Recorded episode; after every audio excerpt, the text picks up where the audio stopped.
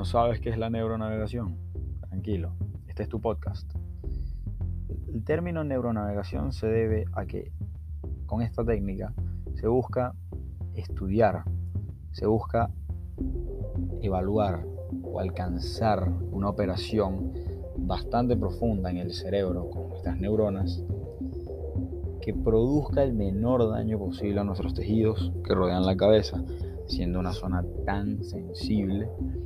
Y para que sea más fácil este proceso, tanto para el médico, para el paciente, para todos los involucrados, y evitando sangrado, evitando un montón de cosas que suelen suceder, surge este proceso, que desde el año 80 se viene llevando a cabo, pero que gracias a la tecnología ha ido desarrollando, evolucionando y paso a paso, exponencialmente con el paso de los años, ha ido mejorando, ha ido evolucionando y hoy en día podemos decir con seguridad que la neuronavegación es uno de los procesos más efectivos que se dan en la medicina. Básicamente se como que el sistema realiza una localización de diferentes puntos anatómicos.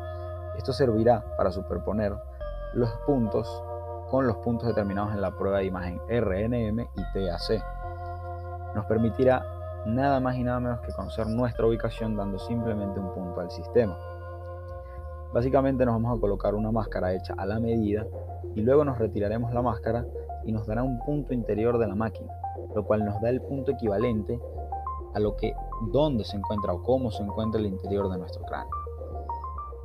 Es de especial utilidad que la, localización de lesiones corticales cerebrales nos permita un óptimo centraje de la craneotomía, es decir, una ubicación central de la craneotomía.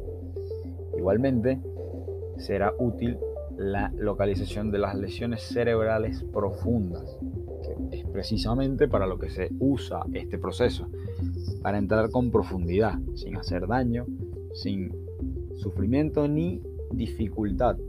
Y aunque puede que parezca difícil, es mucho más fácil que como se hacía años antes del nacimiento de la neuronavegación. Si te hablan de la neuronavegación, no olvides tener siempre en claro que es un proceso que paso a paso con los años ha ido evolucionando y que gracias a la tecnología y que con el avance del ser humano podemos decir que es uno de los procesos más efectivos. Yo soy Ángel Márquez, muchas gracias por escucharme.